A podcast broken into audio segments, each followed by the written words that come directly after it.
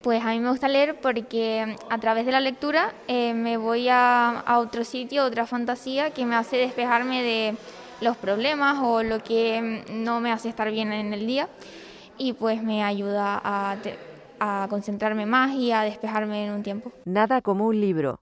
Es un podcast patrocinado por Biblioteca de Canarias del Gobierno de Canarias, conducido por Juan Carlos Saavedra y Daniel Martín. Borges escribió los sueños constituyen el más antiguo y el no menos complejo de todos los géneros literarios. Cada uno de nosotros construimos nuestro propio relato.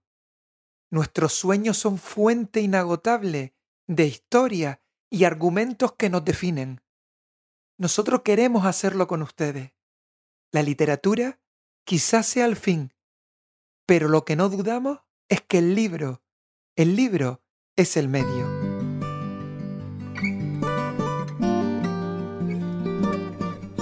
Bienvenidos y bienvenidas a este nuevo episodio de Nada como un libro. Hola Juan Carlos, ¿cómo estamos?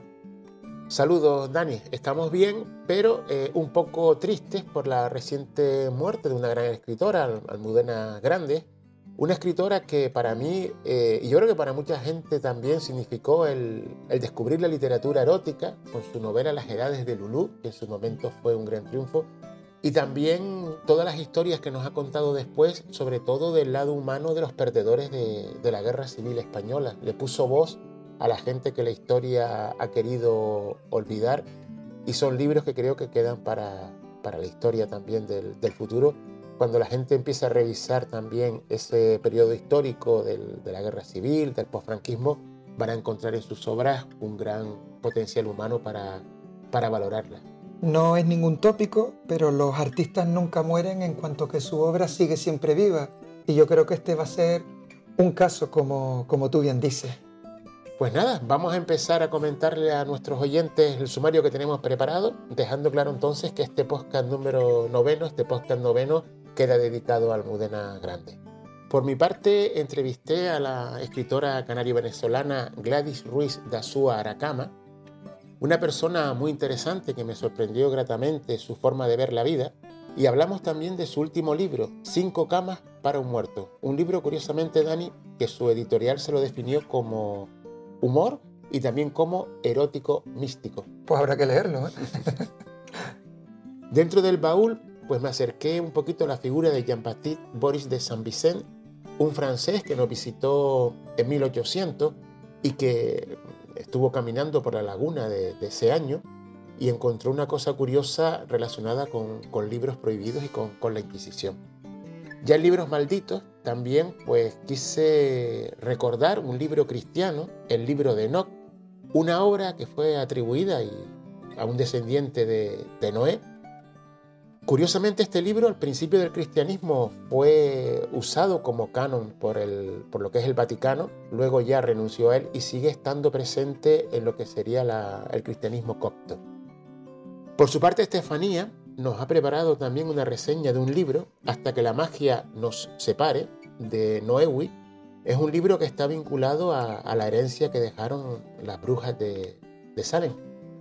Pues Juan Carlos, el, el podcast de hoy viene muy variado, con mucha participación de muchos escritores. Mira, por ejemplo, el escritor y guionista Kevin River nos presenta su primera novela, Jaulas de Rabia 1, una pretenciosa saga ambientada en Canarias. Luego en Tienes un Minuto, pues vamos a contar con la participación de María Luisa Ortega Leonard, que nos va a hablar y a compartir poesía, de Guillermo Cabrera Moya y de la escritora Belki Rodríguez, que nos va a hacer la propuesta de dos lecturas de dos autoras latinas, la obra de la cubana Dora Alonso y de la argentina Sally Bayar. Además, como siempre, para el viaje de hoy les traigo una película. Es una película y una novela de Silvia Plath, dentro de la campana de cristal, que nos presenta la vida y la obra de esta mujer que vivió toda su vida luchando contra sí misma. Y para terminar, como siempre, con dos poemas de Patricia Benito Manzano, escritora que nació a los pies de un océano y que duda mucho que vuelva a encontrarse con otro olor como ese. Los poemas pertenecen a su libro Cada noche te escribo. Pues nada, una travesía interesante para este noveno podcast de Nada como un libro. Pues como siempre le deseamos a todos y a todas que disfruten con nosotros de este viaje. Pues lo empezamos.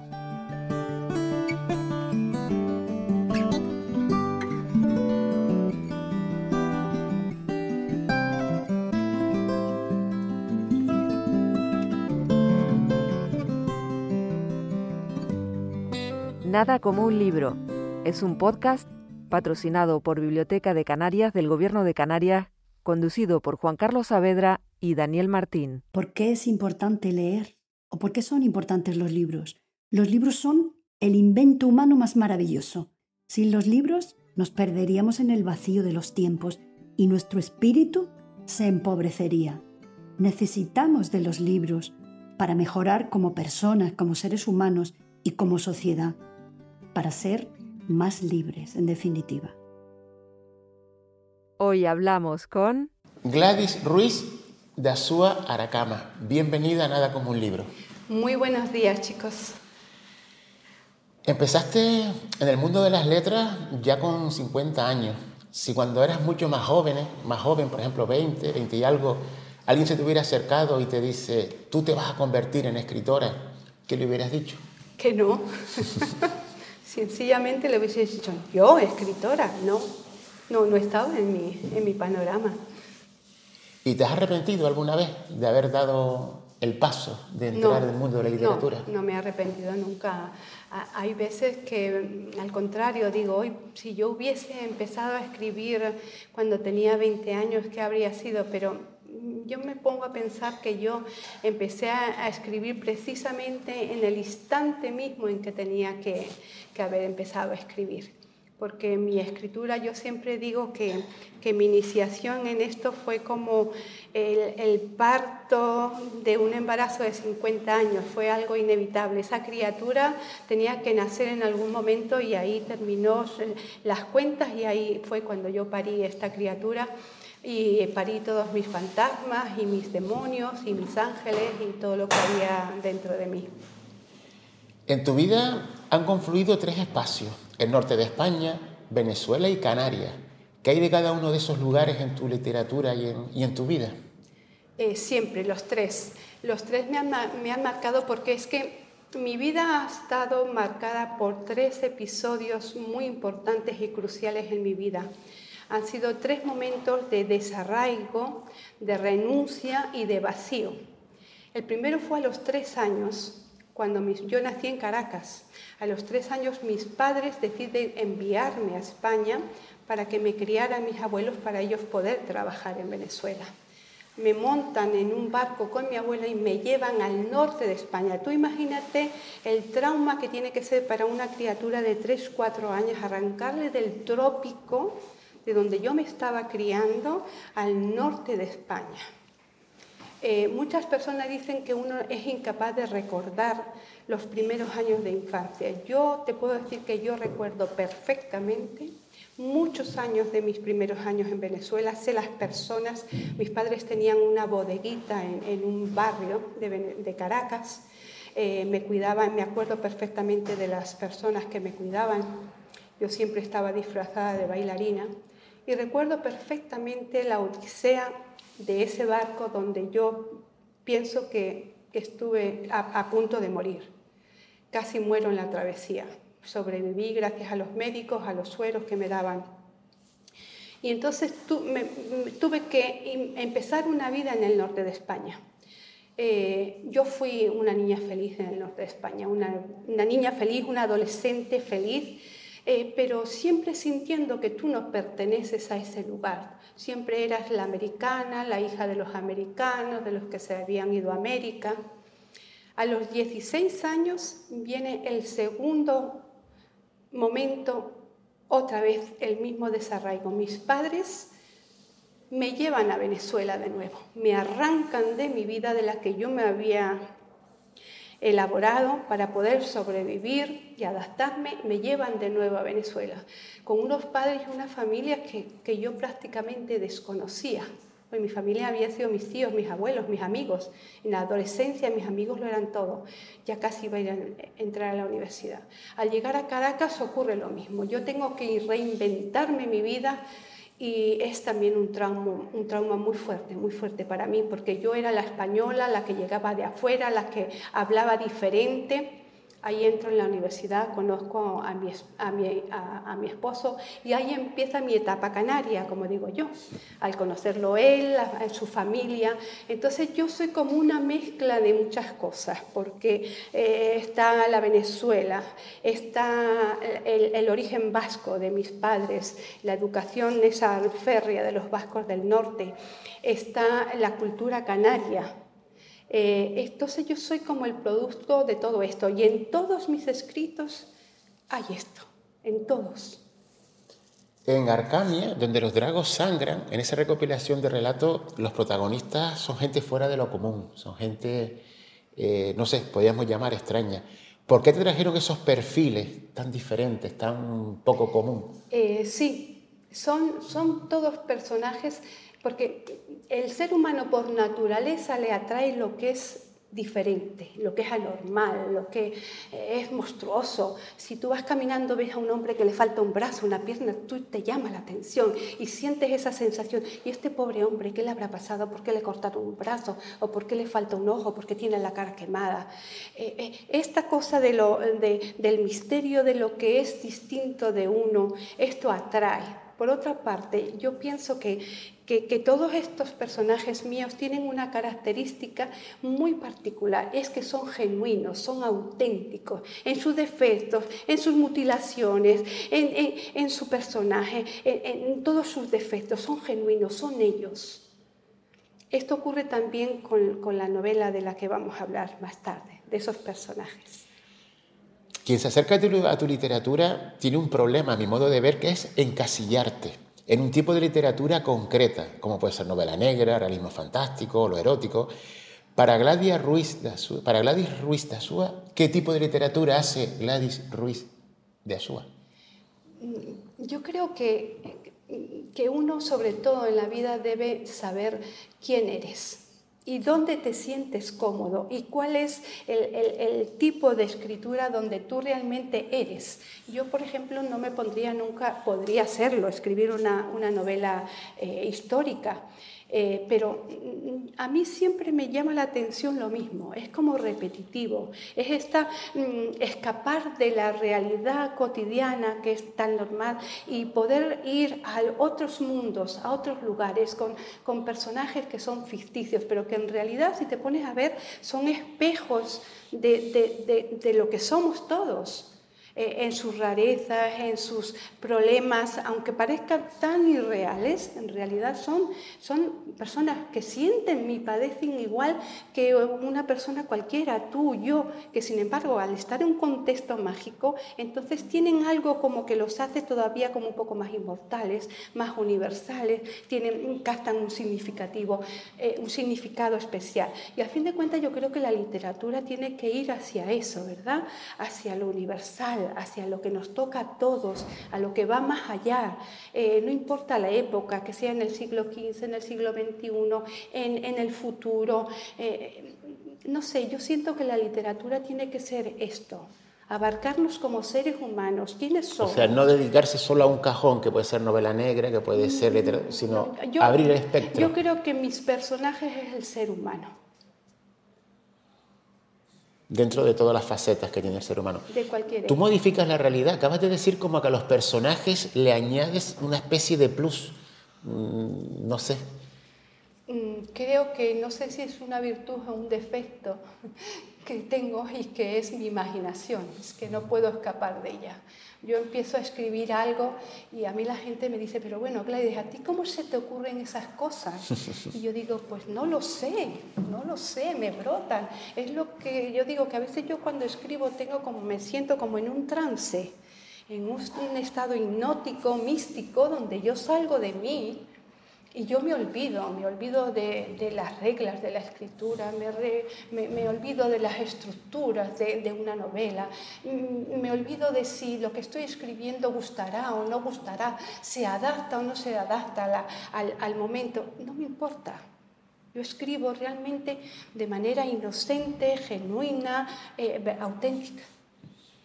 Aunque después vamos a hablar ya más en concreto de tu última obra, en lo que escribe, junto al tema del sexo, de lo que serían esas relaciones, también aparece mucho el tema del espiritismo, las almas después de la muerte del cuerpo. ¿Por qué te llama la atención esa, esa temática?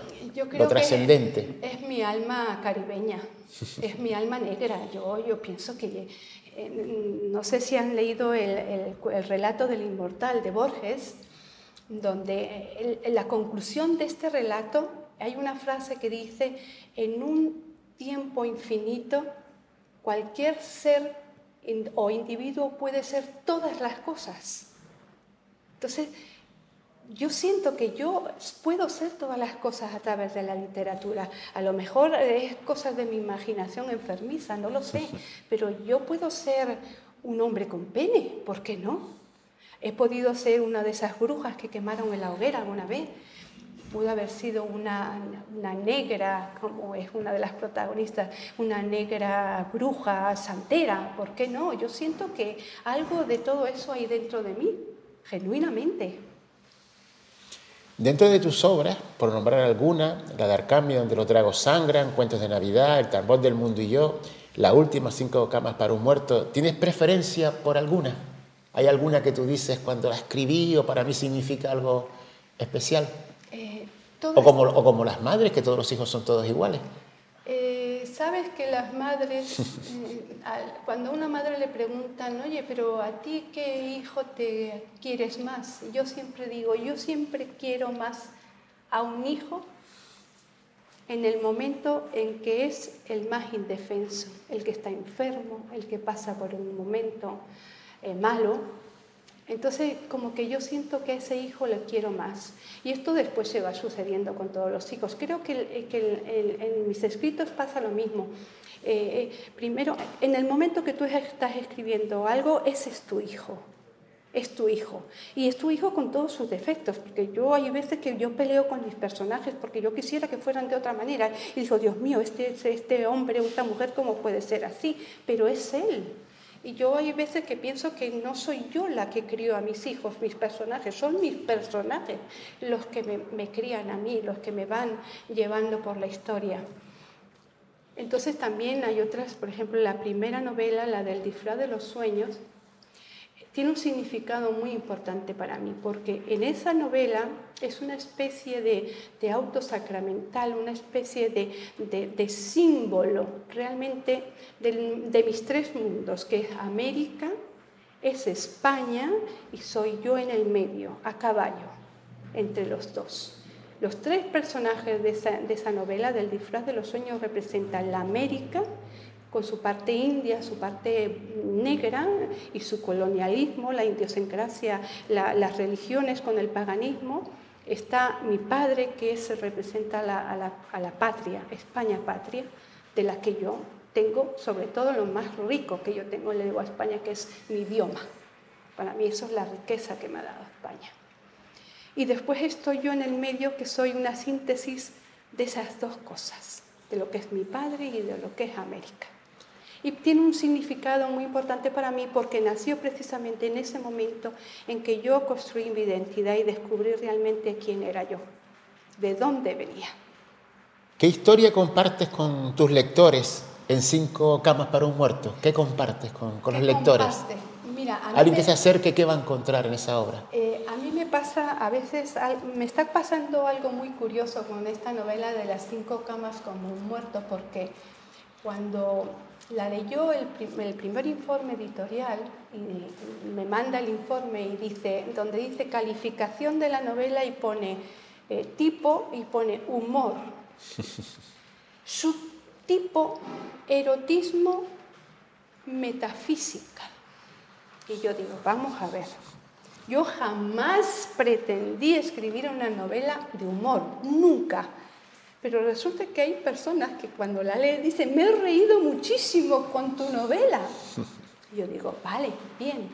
Entonces eh, me doy cuenta de que realmente yo después te voy a explicar un poco qué es lo que yo pretendía al escribir la novela. Tu novela ya no te pertenece, pertenece al lector. Él es el que va a encontrar cosas que tú vas a decir, pero es que yo no quería, ese no es el mensaje de la novela. Y cada lector le va a encontrar una cosa. Eh, Reyes, mi marido, la leyó y, y, y, me dice, y esto y lo otro. Y yo digo, pues sí, es verdad, oye, tú captaste esto. Y, y esa es una cosa que cuando me dijeron esto, y luego me hace mucha gracia porque dice erotismo y metafísica.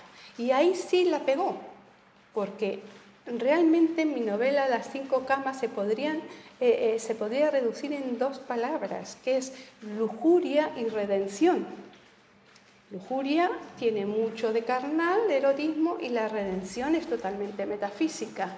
Pues, ¿cómo dos palabras tan opuestas y aparentemente incongruentes pueden vivir juntas y dar como resultado esto? Ese es el misterio, ese es el mensaje de mi novela. Te estamos conociendo como escritora, pero como lectora, en este momento, ¿qué libro tienes en la mesa noche o cerca, que es el que estás eh, eh, leyendo? Yo, yo, reconozco que soy un perro verde, lo siento mucho, pero es así. Tú sabes que yo leo muchos libros a la vez. He llegado a un momento de mi vida en que después de leer muchos libros, al final siempre, como digo yo, mis, amantes, mis libros amantes son los mismos, los que están al lado de mi cama y siempre recurro a los mismos. Y no los vuelvo a leer del principio a fin, sino que un día, hoy quiero leer un poco a Borges, hoy quiero leer un poco a Onetti, cojo el libro, lo abro y empiezo a leer. Con, yo pienso que con esa avidez y esa hambre de palabra ya no me importa la historia me, interesa el momento, cómo ese, e, ese, escritor logró en un párrafo una imagen, eh, el carácter de un personaje, eh, un, escenario, una relación entre dos o tres personajes que en un momento se descubren. Esa es mi manera de leer. Eh, pero ahora estoy leyendo un libro que de repente lo empecé, que es El desierto de los tártaros, de Dino Bisotti o Bosete. Soy malísima para los nombres y me está gustando mucho. De vez en cuando ocurre que encuentro algún libro que me llama la atención, pero me ocurre esto que siempre termino, hoy quiero un poco de un amuno y agarro un amuno. Otro día digo, hoy quiero, hoy quiero irme con Virginia Woolf a Orlando para mí Orlando de, de, Virginia. Y así voy leyendo. No, no soy una lectora muy típica, la verdad. Dentro de la literatura, ¿tú crees que la, la mujer está poco representada en la literatura hispana? Está poco representada, realmente sí. O sea, ¿para qué, para qué lo vamos a negar? O sea, veamos los nombres de los escritores universalmente conocidos y son nombres. Pero esto, esto, esto ya es una bola de nieve que fue lanzada por una ladera y está borotando y rodando y rodando y rodando, eso no lo para nadie. La mujer en todos los ámbitos va a recuperar su lugar. ¿Y en la literatura crees que ya lo está haciendo, que están surgiendo mujeres que se están abriendo camino? Sí, sí, sí, sí, sí. Hasta yo aparecí. Creo que mm, fue en la Biblioteca Pública del Estado en Santa Cruz que encontraste un cartel para un concurso. ¿Qué significan para ti las bibliotecas? ¿Hay algunas que te haya, que, con la que guardes una especial relación? Bueno, las bibliotecas, primero fue el inicio, de, porque me ocurrió esto que yo siempre lo tengo como anécdota. Lo de ese primera, el primer relato que escribí fue por en una biblioteca. Y mm, otro, voy a irme un poquito más a otras bibliotecas, para sí, no sí, con la biblioteca de... Eh, a mí me ocurrió una cosa muy interesante cuando estuve en Malawi, en África, que estuve pasando unos días en una aldea. Eh, los niños de la aldea no tienen ni libros, ni tienen bibliotecas. Al principio de curso tienen un cuaderno, un lápiz, y eso es todo lo que tienen para estudiar. Y un tronco de madera donde se sientan. Y yo me ponía a pensar, si estos niños supieran la opción de una biblioteca como la tuvimos todos en nuestros colegios, en nuestros pueblos, en las universidades, ¿qué sería esto? Porque son niños tan inteligentes, tan con una, con, una, una chispa natural. Entonces, la biblioteca es la diferencia. Las bibliotecas públicas son la diferencia que marcaría, eh, sería completamente distinto el mundo de la cultura en, ciertos países si hubiese una biblioteca en cada aldea, en cada pueblo. ¿Tienes ahora algún libro en mente? ¿Estás embarcada en escribir algo? Mm, si nos puedes adelantar, aunque sea de qué va, no hace falta título, no hace falta...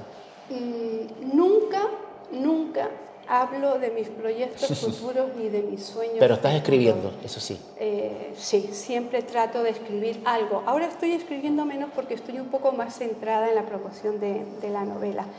Pero yo nunca hablo de mis planes, mis sueños eh, futuros. Yo pienso que estos tienen que ser como las mariposas, ¿no? que están ahí muy escondiditos, muy, hay que crearlos, crearlos en la intimidad.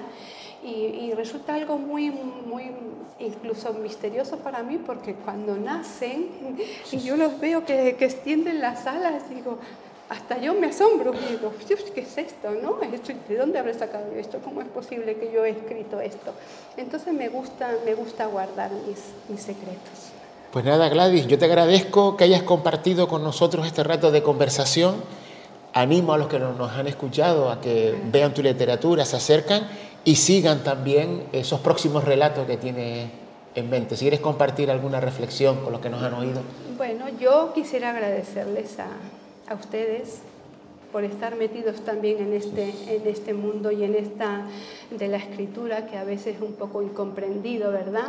Pero que yo pienso que, que es algo que como que uno, es tan satisfactorio lo que uno recibe a cambio, aunque no sea un cheque firmado o un, un billete de lotería premiado, ¿verdad?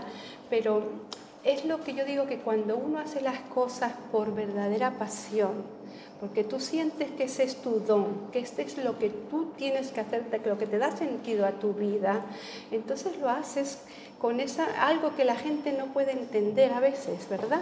Pero que yo siento que con personas como ustedes nos comprendemos. Y por eso yo les agradezco también por, por, ser, por ser de este grupito mío, por entenderme. Muchas Muchísimas gracias.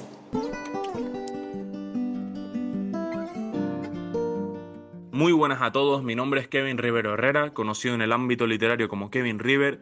Soy un autor y guionista canario de 24 años que viene a presentarles estas navidades mi primera novela, Jaulas de Rabia Parte 1, un libro que pretende abrir camino a una saga de 8 novelas divididas titulada La saga Inekare. Esta saga, como el primer libro inicia, pretende rendir culto y homenaje a nuestra cultura ancestral canaria, nuestro legado aborigen y por supuesto nuestra cultura incomparable. Jaulas de Rabia parte 1 nos transporta al año 1350, en el que un cacique castellano, en una ciudad ficticia denominada Ciudad de Coliseo, consigue fortuna a base de la explotación indebida de esclavos. Entre sus huestes de malogrados prisioneros se encuentran cuatro aborígenes, procedentes de un archipiélago repleto de incertidumbres y enigmas, un archipiélago denominado los siete mundos de Tacnara. Cada uno de estos aborígenes proviene de una de las siete islas. Tenemos a un bimbache, procedente de la isla de Heró, una guarita, procedente de Benahuare, un mao, procedente de Titerogacat, y un cuarto prisionero que no recuerda nada, absolutamente nada, previo a su cautiverio. Estos cuatro aborígenes tendrán que aunar fuerzas y convivir en un mundo hostil y temerario que se aprovecha de ellos a la menor ocasión. Mientras tanto, ayudan al cuarto prisionero a recordar sus orígenes, los orígenes de unas islas afortunadas perdidas en el Atlántico, rebosantes de magia, de inquietudes y sobre todo de aventuras y desventuras que iremos conociendo gracias al desarrollo de nuestros cuatro aborígenes.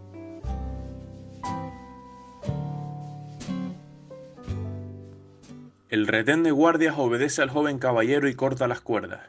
La jaula cae violentamente al suelo, pero no se escucha nada en su interior, con lo que los custodios castellanos se apostan frente a la puerta de la maciza prisión para abrirla. Ser Elías contempla expectante para ver cómo es este aborigen, pues los otros tres ya le han impresionado de sobremanera con sus físicos imponentes. Pero en lugar del guerrero temible y fastuoso que esperaba ver, le devuelven la mirada unos ojos negros, vacíos y enigmáticos, posados en un rostro lampiño y ligeramente alargado. Con un cabello rubio oscuro en forma de pincho y un cuerpo esquelético desprovisto de tatuajes, el cuarto Tagnaro esgrime una apariencia frágil y magullada, nada parecida a la de sus compañeros salvo quizás por su muy elevada estatura, un modesto taparrabos y por el moreno de su piel, aunque, por alguna razón, tampoco posee las quemaduras que cabría esperar tener emergiendo de semejante tortura calcinante. La expresión del rostro del aborigen, sin embargo, atrapa toda la atención del joven noble castellano. Está totalmente despojado de miedo o dolor, pero sí se muestra impregnado en una rabia ingente y misteriosa, cautivando fijamente a Elías sin pestañear ni un segundo. Hoy sacamos del baúl Jean-Baptiste Boris de Saint-Vicent. En el año 1800, Napoleón envió a Australia una expedición científica. Entre sus componentes se encontraba Jean-Baptiste Boris de Saint-Vicent. Camino de su destino, los investigadores franceses hicieron una escala en Tenerife los días 2 y 3 de noviembre de ese año. Boris de San Vicente aprovechó su estancia entre nosotros para recoger información sobre las Islas Canarias a través de varios contactos que hizo en Tenerife. Con esa información publicó en el año 1803 el libro Ensayos sobre las Islas Canarias y la Antigua Atlántida, o Compendio de la Historia General del Archipiélago Canario. Su intención era dar a conocer en Europa nuestras islas, ya que según él aunque se ha escrito mucho de ellas y se les haya hecho numerosas descripciones, sabemos muy poco acerca de estas islas y estamos muy lejos de tener, a su respecto, nociones justas y completas. Jean-Baptiste Boris de San Vicente destacó de su estancia en Tenerife una visita que hizo a la laguna. Allí encontró en la entrada de una iglesia una lista de libros prohibidos por la Inquisición. Le llamó mucho la atención que la mayoría de ellos fueran obras francesas, como las novelas del Marqués de Sade y los pensamientos de sus grandes filósofos Montesquieu, Rousseau y Voltaire. Lo curioso de su reflexión es que el erudito francés reconoce que esos libros no hubieran tenido tanto éxito aquí si no hubieran sido prohibidos por la Inquisición.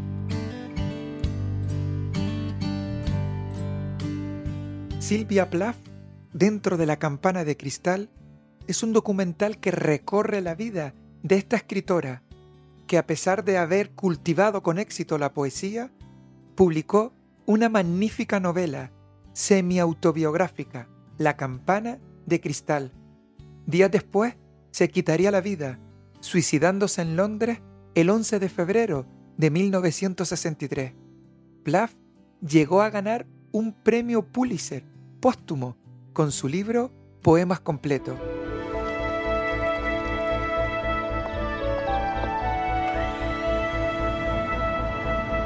For the poet Sylvia Plath, the post war American dream was a prison, not a paradise. She grew up in the age of Cold War witch hunts and conservative values. For clever, ambitious girls, 1950s America was suffocating. Sylvia Plath, dentro de la campana de cristal, tiene una particularidad que a mí personalmente me resulta entrañable. Es su hija, que también es escritora, la que presta su testimonio y le da un toque de hermosura y sensibilidad a una cinta que nos traslada a la década de los 50 en Estados Unidos. Al esbozar el entorno familiar y sobre todo social de la autora, entenderemos por qué escribió y cómo lo hizo y por qué acabó con su cabeza metida en el horno de su cocina, con sus hijos en la habitación de al lado. We have to care about Sylvia Plath because Sylvia Plath is the greatest female poet of the 20th century. Embraced by the literary world for her astonishing poetry, she spent her life besieged by inner demons. La película es dirigida por Teresa Griffiths, que se ve sobrepasada por la fuerza de la novela, un estremecedor relato y un dibujo de una época que la autora, bajo el seudónimo Victoria Luca, retrató y publicó en 1963. No es un documental que destaque especialmente por la manera de narrar y contar la historia, pero sí encarna y fija bien la fotografía de la mujer en Estados Unidos en los años 50. Lee unas palabras que encontré en el diario.es de la escritora Luna Miguel. Nunca sabremos nada de Silvia Plath. No lo haremos porque su vida siempre ha sido mirada desde un prisma particular, el de la locura, el de la maternidad, el de la poeta maldita, el de la mujer maltratada por Ted. Intento alejarme de los prejuicios previos. El visionado del documental y sobre todo la lectura, La campana de cristal, es una oportunidad para encontrarse con la narradora febril y inteligente que es.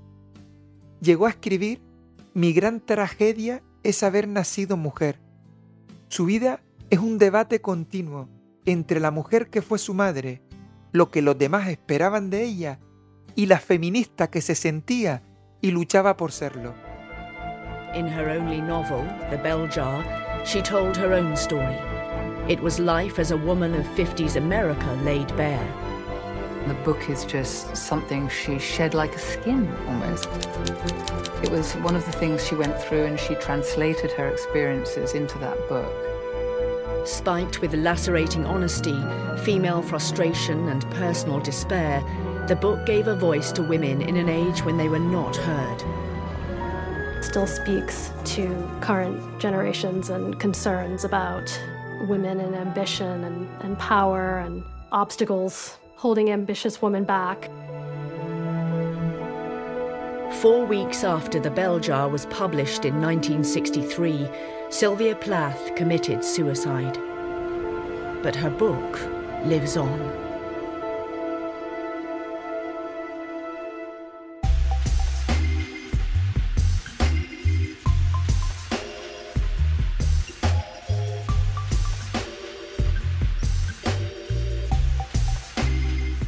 Libros malditos.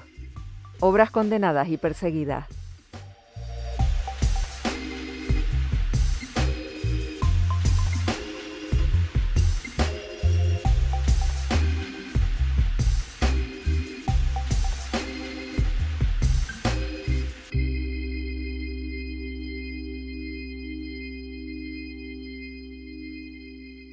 El libro de Enoch. El libro de Enoch fue escrito sobre el siglo I después de Cristo. En él se recogen textos anteriores que están datados unos 200 años antes del inicio de nuestra era. Se cree que su autor, Enoch, era un bisnieto de Noé. Originalmente, los primeros cristianos lo consideraron como un texto muy importante e influyente en su doctrina. Sin embargo, la Iglesia Católica, Apostólica y Romana lo apartó de su canon en el concilio de la Odisea del año 364. Sin embargo, la Iglesia copta lo mantiene como un referente religioso entre sus creencias. El libro nos narra un extraño episodio relativo a la caída de unos vigilantes o ángeles a los que Dios le había encargado vigilar a la humanidad. Estos seres celestiales se sintieron atraídos por las mujeres humanas y engendraron con ellas gigantes, por lo que Dios le retiró su protección. Su contenido ha llamado la atención de todos aquellos que creen que antes de la civilización humana hubo otra alentada por extraterrestres que inspiró los relatos religiosos de las primeras culturas surgidas en Mesopotamia. Para ellos, Enoch describe de forma clara naves voladoras que aún hoy en día son imposibles para la tecnología del planeta Tierra. ¿Tienen razón? Juzguen ustedes mismos. Condujéronme entonces a los cielos yo entré hasta detenerme frente a un muro que parecía hecho de sillares de cristal y estaba rodeado de lenguas de fuego. Al verlo sentí temor, pero atravesé las lenguas de fuego y me vi ante un gran palacio hecho de cristal labrado. Las paredes de aquel palacio semejaban un suelo embaldosado de placas de vidrio y el piso era también de cristal. El techo era como el firmamento de las estrellas y los rayos, habitado por querubines de fuego y la cubierta parecía como de agua. Un océano de fuego rodeaba las paredes y las puertas también ardían de resplandor. Luego llegué a otro palacio morada, más grande que el anterior. Todas sus puertas estaban cubiertas de par en par. Era algo nunca visto en magnificencia, lujo y grandeza. El suelo era de fuego, los cielos rasos de rayos y círculos de estrellas y el techo de vivas llamaradas. Allí divisé un trono muy alto, parecía como constelado de rocío y relucía todo alrededor como el sol al mediodía. Por debajo del trono brotaban torrentes, llamas, y no se podía mirar de frente.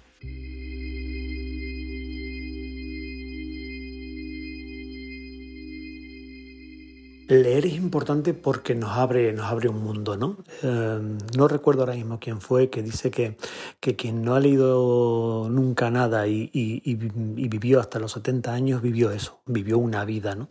Pero quien se ha pasado esa vida leyendo ha vivido más de 5.000 años porque ha sido capitán, ha sido viajero, ha sido astronauta o ha sido minero o ha sido señora de la limpieza o banquero, ¿no? Yo creo que, que leer nos posibilita soñar. Soñar es importante, es desear cosas, ¿no? Y la lectura nos ayuda a, que esos sueños se hagan realidad, ¿no? Por lo menos, por lo menos en, en, nuestro corazón, ¿no? En esos momentos de sosiego en los que nos sentamos en un libro, con un libro en la plaza o en casa o en la playa o en el monte, ¿no?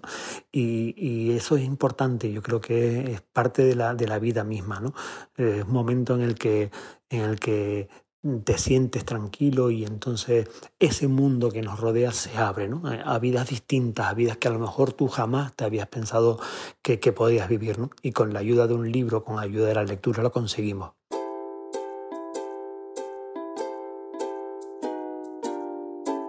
¿Tienes un minuto? Consejos para madres y padres intrépidos con Daniel Martín.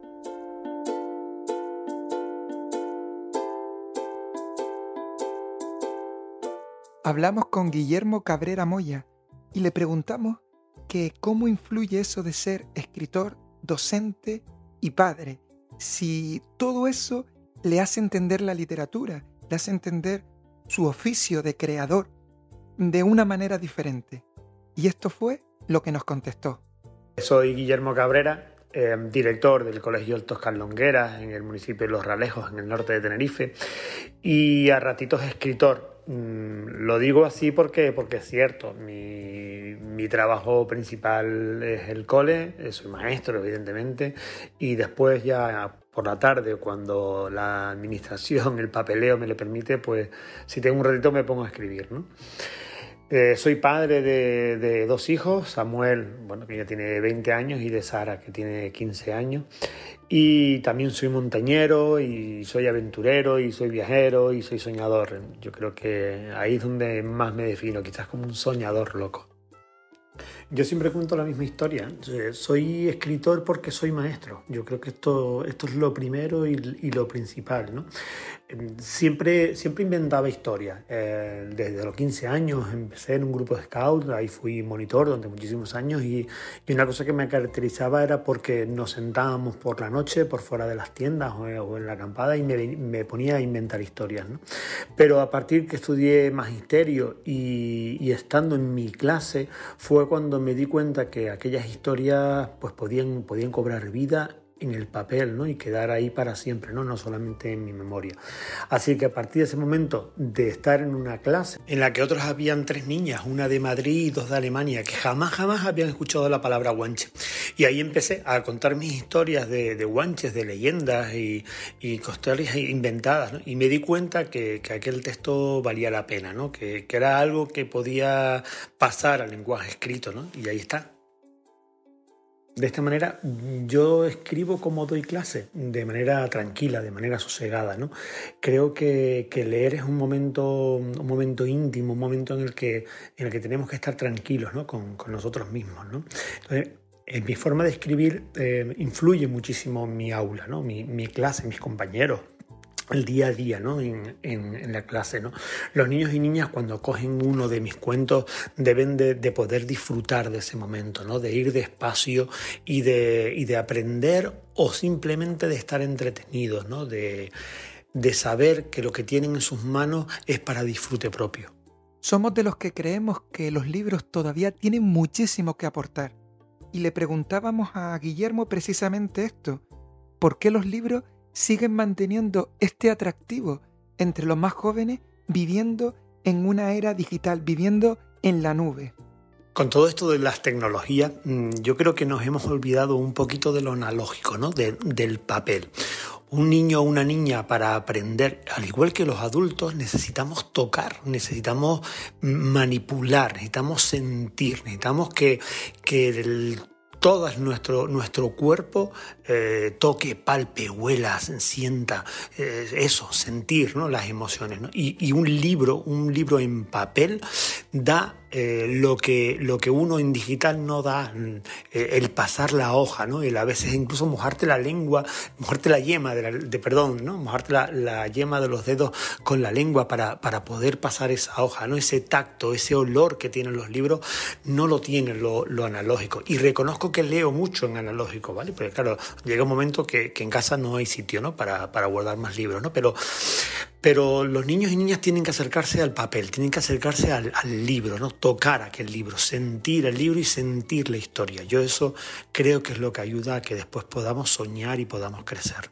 Y por último le pedimos que hablara de su último libro y que nos leyera un breve fragmento. Mi última historia es una novela para mayores. Es un libro que gira en dos momentos históricos distintos durante la Segunda Guerra Mundial y en la actualidad. Comienza por el, porque aparece una patrullera del ejército nazi, eh, eh, aparece atacada, ¿no?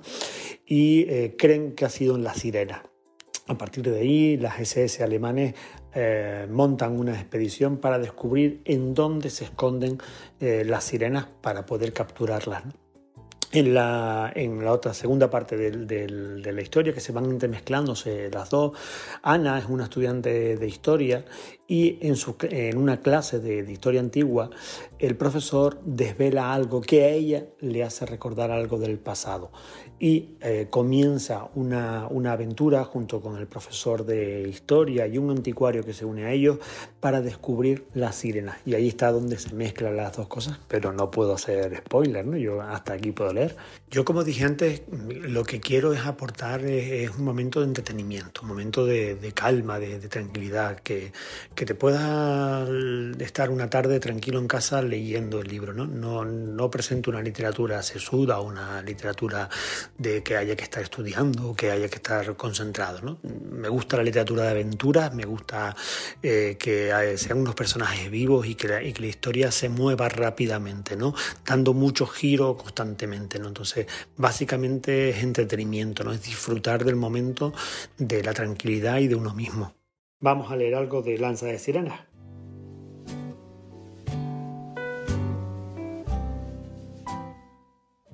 Inexorablemente, los días en la base naval pasaron muy despacio. Las dos tripulaciones tenían orden de descansar, reponer fuerza y realizar labores de mantenimiento de sus barcos.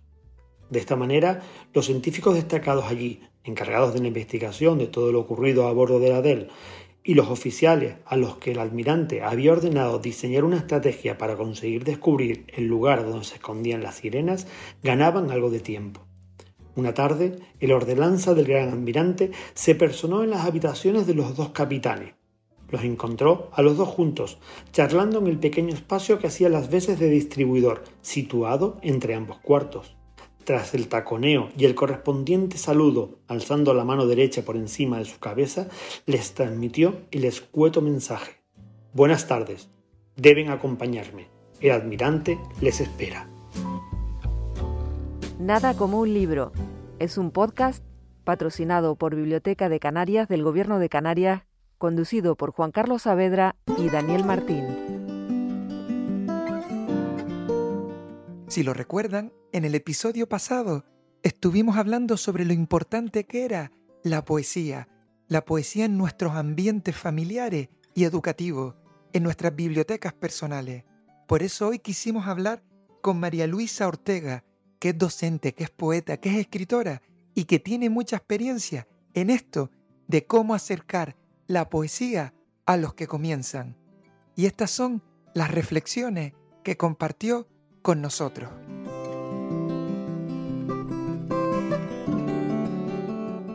Mi nombre es María Luisa Ortega Leonardo. Soy poeta, escritora y durante más de 40 años he sido docente. Creo que la poesía debe formar parte de nuestras vidas, de nuestras casas, de nuestras familias, de nuestras escuelas, y de hecho está presente en ella desde que nacemos, porque es alimento del alma, nos ayuda a conocernos, a conocer el mundo interior que todos llevamos dentro. Nos permite abrir ventanas y observar el mundo con otros ojos. Nos ayuda a ser más felices. Creo que la poesía es un género olvidado, pero realmente es porque se ignora el valor y la importancia que tiene en nuestras vidas. Si descubriéramos que ya forma parte de nosotros desde que nacemos, a través de las nanas, las retaílas, las canciones populares, la incorporaríamos a nuestra vida de forma consciente para poder disfrutar de todo lo que nos aporta. Todos podemos ser poetas, claro, todos llevamos un poeta en nuestro interior, porque todos necesitamos de la palabra, de la belleza, del ritmo, y la poesía realmente es eso. ¿Qué consejos daría yo para poder descubrir eh, la importancia de, de escribir poesía. El primero, leer, leer y escuchar poesía, leer a nuestros grandes poetas. El segundo, aprender a observar en silencio tu voz interior, lo que sientes, lo que piensas, lo que deseas. Y el tercero, lanzarte a poner palabras a eso que escuchas en tu silencio interior.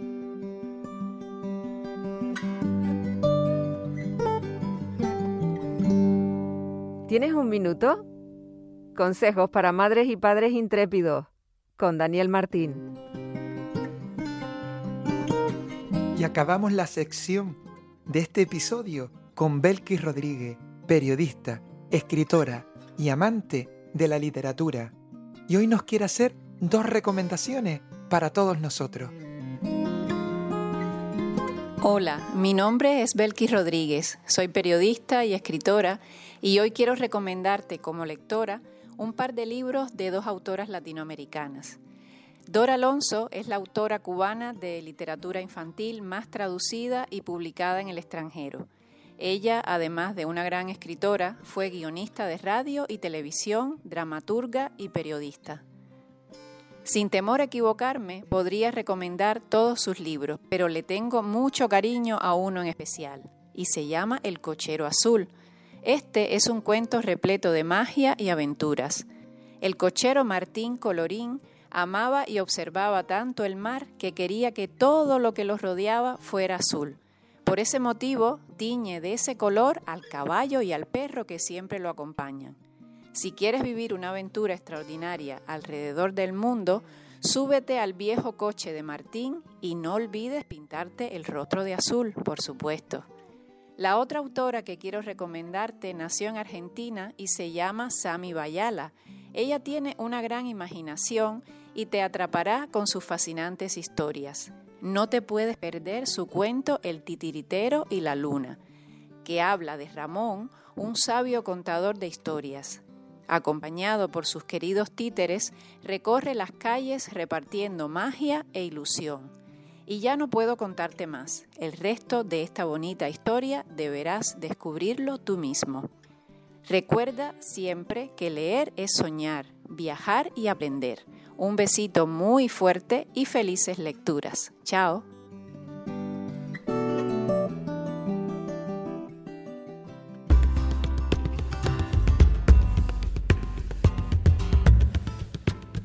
Steffi nos recomienda Propuestas de literatura juvenil con la bookstagrammer Steffi Everdeen.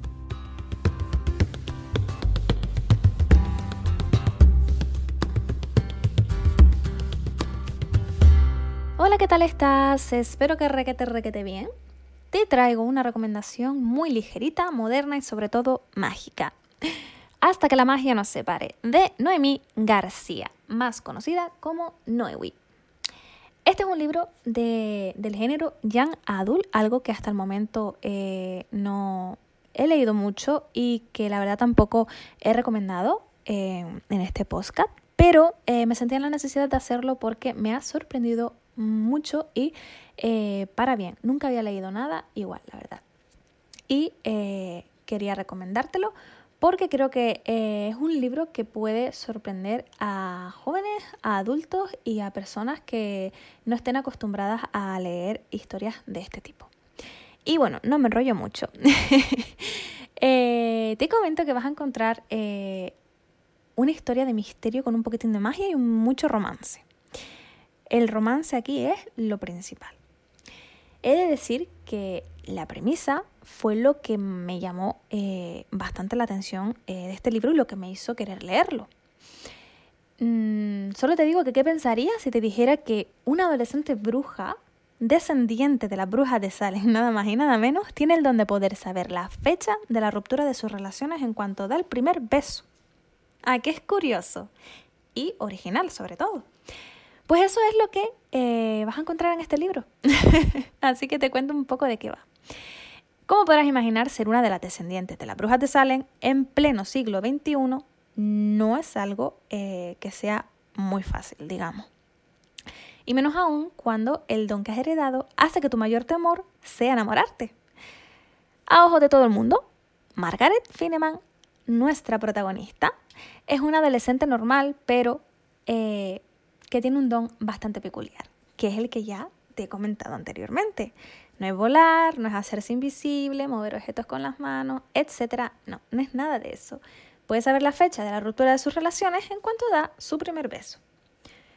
Por ello, eh, Margaret siempre ha evitado enamorarse y tenía claro que el último curso, antes de ir a la universidad, sería perfecto para ella. Pero hay un pequeño problema y es que no contaba con empezarlo eh, teniendo una cita con Zack, el capitán del equipo de fútbol por el que todas suspiran. Ese típico chico guaperas. Pero ¿qué pasa? Que los planes de Margaret de repente se truncan cuando en la ecuación amorosa entra otro chico, que se llama Tom, hijo del terapeuta de Margaret, al que su padre la ha obligado a ir para que pueda enfrentarse a sus miedos. En cuanto al guaperas de Zack, este va a ser una atracción que la invitará a dejarse llevar por muchos caminos, no todos buenos. Mientras que por otro lado, Tom es ese misterioso chico con el que no podría sentirse más segura. Con todo esto, lo peor será que la magia a veces es tan caprichosa que la vida de Margaret se complicará aún más cuando en los ojos de Tom y Zack aparecerá la misma fecha de ruptura, el 20 del 6 del 19. La verdad que yo nunca había leído una historia eh, como esta. Eh, de verdad te lo digo, es de esas que piensas incluso que irán por un camino, pero acaban yendo por otro totalmente distinto y te acaba gustando y sorprendiendo más. Y lo mejor de todo es que de esos libros que devoras en un día. En mi caso incluso me, me sacó del famoso bloqueo lector. Así que ya te digo que es una historia bastante interesante que a pesar de su sencillez en algunos aspectos, está bastante trabajada ya que, claro, es la típica historia young adult, de instituto adolescente, con sus amores, desamores comunes y todo eso, pero que tiene un desarrollo y una historia bastante originales. Por otro lado, la trama avanza súper rápido, por lo que los capítulos pues son cortitos, algo que a mí me encanta. Y en cuanto a la pluma de la autora, es eh, una pluma bastante sencilla y lo que más me gustó, sobre todo, es que eh, Noemi eh, mezcla mucho el misterio con el humor, por lo menos en, este libro que en mi caso ha sido el único que he leído de ella. Y eso hace que el libro sea un libro juvenil y súper divertido. O sea, yo me lo pasé súper bien leyéndolo. En cuanto al romance, es algo que cobra la mayor importancia en la historia y he de decir que son, pues obviamente, romances eh, adolescentes y muy actuales. En cuanto a la magia eh, y el tema de las brujas y todo eso, no es algo que predomine mucho, ¿vale? Pero unido con todo lo demás se equilibra bastante bien y le da un puntillo de fantasía urbana incluso a todo. También eh, vas a encontrar muchos giros inesperados, los típicos plot twists, que te enganchan más a la lectura y que no te esperas para nada. No es una historia, la verdad, con un final predecible, algo que eh, agradezco mucho. Por último, destacar que muchos jóvenes eh, creo que pueden sentirse identificados tanto con la vivencia de los personajes como con ellos mismos, ya que son muy reales y la verdad es que están muy bien construidos. La autora ha plasmado de forma muy cercana las etapas y los problemas por los que suelen pasar los adolescentes normalmente y unirlo todo de forma que el lector se identifique y, lo entienda o se ponga en la piel del personaje. Y pues esto es todo. Sin duda es una lectura ideal para cualquier ocasión, muy entretenida y como ya dije original. No he leído nada igual. De verdad que lo he repetido mucho, pero es que me ha sorprendido. Y creo que puede gustar incluso a, lectores que no sean nacidos a este tipo de género como yo. Espero que te haya picado la curiosidad y que si lo lees te sorprenda tantísimo como a mí. Hasta la próxima.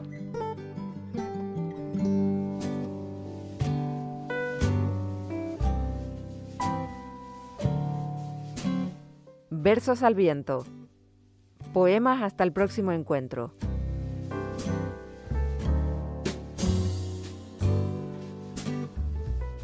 Patricia Benito Manzano nació en Las Palmas de Gran Canaria en 1978. Cuenta que nació a los pies de un océano y que duda mucho que vuelva a encontrar otro color como ese.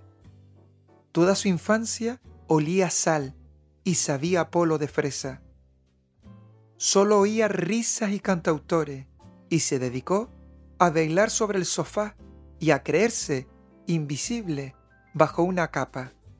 Los dos poemas que hoy dejamos escapar pertenecen a su libro Cada noche te escribo. Patricia Benito Manzano.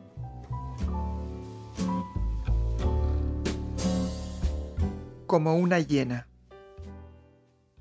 Destrozaste mis alas, arrancaste a bocados cada pluma, escupiste los restos tras el postre y no supe ni gritar cuando te ibas muerta de frío, indefensa y desnuda, me cobijé. Me lamí, invoqué algún espíritu que me vengara, algún Dios que me protegiera, y me dormí. Me dormí hasta olvidarte, hasta dejar de sentirme culpable por no protegerme rabiosa, como una hiena, por desnudarme ante ti, por colocarme una venda. Me dormí, me dormí hasta olvidarte, y ahora, por fin, ha despertado la fiera. Si te pierdes, no me queda otra que hacerte caso. A pesar de esta sensación incómoda de dejarnos cosas pendientes y de las pocas ganas que tengo de irme a cualquier otro lugar en el que no me vayas a encontrar. De pequeños nos decían que si te pierdes no te muevas de donde estás hasta que vuelvan a buscarte. De mayores, las reglas no están claras, pero aquí sigo.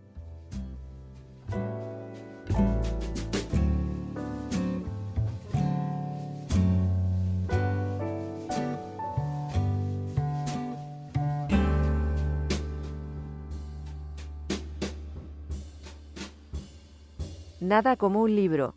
Es un podcast patrocinado por Biblioteca de Canarias del Gobierno de Canarias, conducido por Juan Carlos Saavedra y Daniel Martín.